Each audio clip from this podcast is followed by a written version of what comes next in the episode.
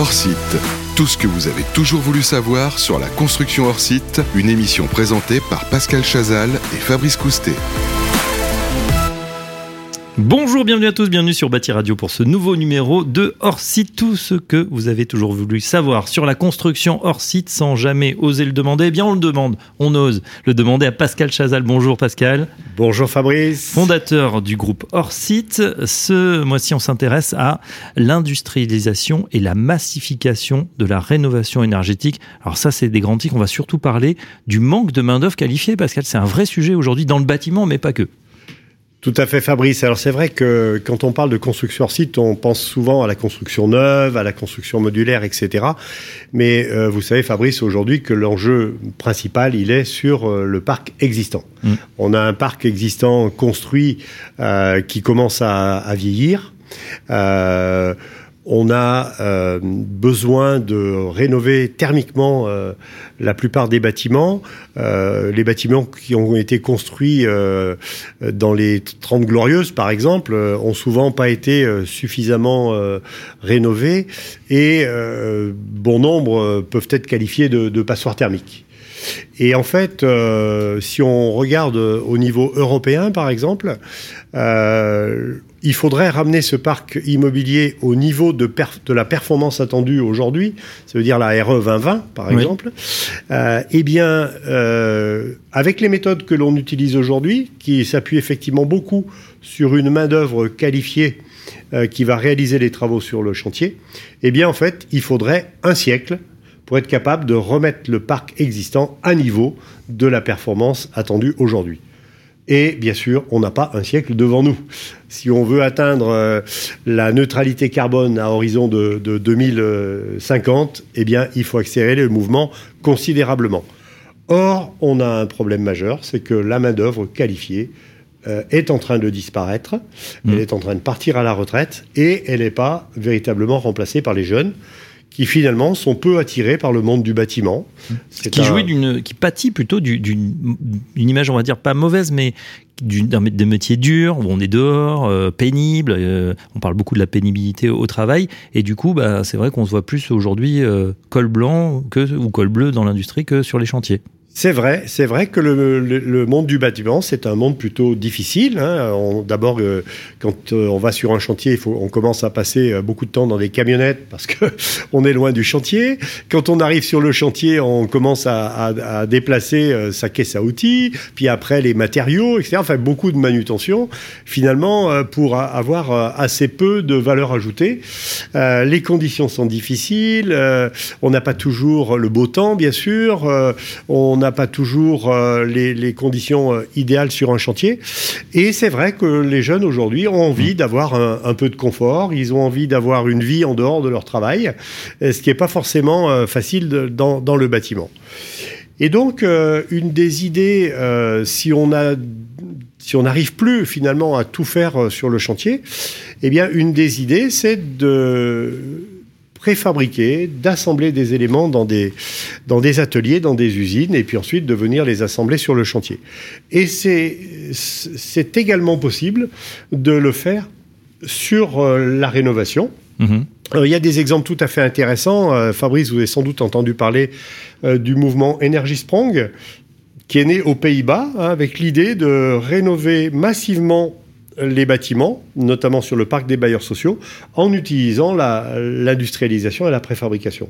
Donc en somme, on va préfabriquer des façades très isolantes, avec de nouvelles menuiseries, avec un nouveau revêtement extérieur.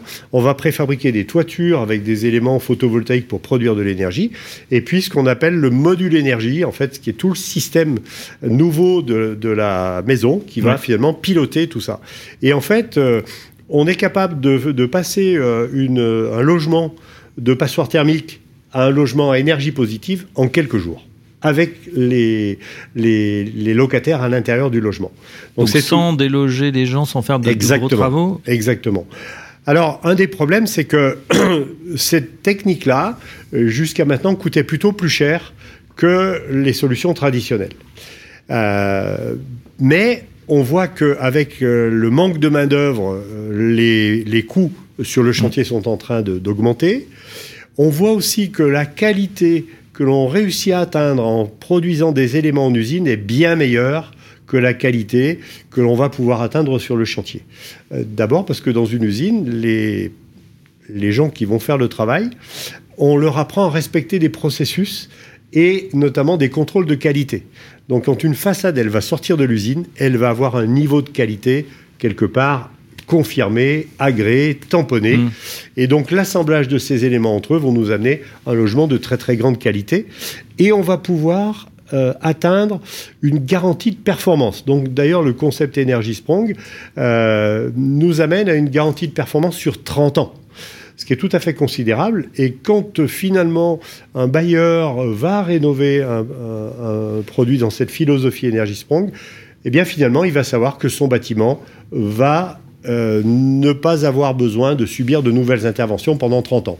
Donc finalement, même si ça coûte un petit peu plus cher au départ, au final, au final c'est une, euh, une affaire qui est rentable. Et c'est la notion qu'on peut amener de coût global, c'est-à-dire qu'on on arrête de penser uniquement au coût travaux au moment où on réalise les travaux, mais on considère le coût global d'un mmh. bâtiment exploité pendant 30 ans. Justement, cette démarche Energy Sprong, elle est, elle est embrassée aujourd'hui, elle séduit de plus en plus de, de bailleurs. Comment ça se passe? Alors au début, c'est vrai que quand euh, Greenflex a, importé en France euh, ce concept qui se développe aujourd'hui dans le monde entier, euh, eh bien, on savait pas trop quoi en penser. on voyait bien que c'était séduisant, mais en même temps, comment est-ce que on peut amener une façade préfabriquée sur un bâtiment existant? C'est loin d'être aussi simple que ça. Est-ce qu'on peut atteindre les niveaux de, de coûts et finalement, on se rend compte que Energispong a réussi à convaincre pas mal de, de bailleurs. Euh, la première des choses, c'était de dire euh, si on veut réussir à atteindre des niveaux de prix importants, il faut massifier. Ça veut dire qu'il faut amener sur le marché des volumes relativement importants pour que finalement les industries puissent se mettre en place. Ça, ça a plutôt été pas mal réussi. Il y a de nombreux dossiers qui sont aujourd'hui en train de sortir, des dossiers relativement importants. Il y en a eu un sur, euh, avec l'USH des Pays de Loire de 2000 logements qui est en, en cours de, de, de, de négociation aujourd'hui. Euh, et puis finalement, on se rend compte que les acteurs en en s'y intéressant, les, bailleurs sociaux d'un côté, mais aussi les groupements d'entreprises, eh bien finalement se rendent compte que c'est possible. Oui. C'est loin d'être simple, c'est pas miraculeux. C'est pas une utopie. Mais Près de 6 000 logements rénovés euh, selon les exigences Energy Sprong, donc livrés déjà aux Pays-Bas, 14 000 dans les prochaines années, dans les 3-4 prochaines années. Et puis effectivement une, une approche qui séduit au Royaume-Uni, en Allemagne, mais également en Italie, à New York, en Ontario, en Colombie-Britannique. Complètement. Alors par exemple sur les Pays-Bas, en l'espace d'une dizaine d'années, ils ont réussi à pratiquement diviser par deux le coût d'une rénovation énergétique. Parce qu'ils ont compris mmh. cette logique de massification, ils ont compris aussi cette logique d'industrialisation. Il y a bien sûr au début une courbe d'apprentissage. C'est pas magique. On va pas être capable, nous en France, de faire aussi bien que les Hollandais qui ont 10 ans de pratique. Dès la première année. Dès la première année. Mais si on travaille tous bien, en fait, avec une courbe d'apprentissage, on va y arriver. Voilà en tout cas peut-être la réponse hein, pour la massification de la rénovation énergétique. Merci Pascal Chazal et à très bientôt pour un prochain numéro de Hors Site. Hors Site, tout ce que vous avez toujours voulu savoir sur la construction hors site, une émission présentée par Pascal Chazal et Fabrice Coustet à retrouver sur le site bâtiradio.com.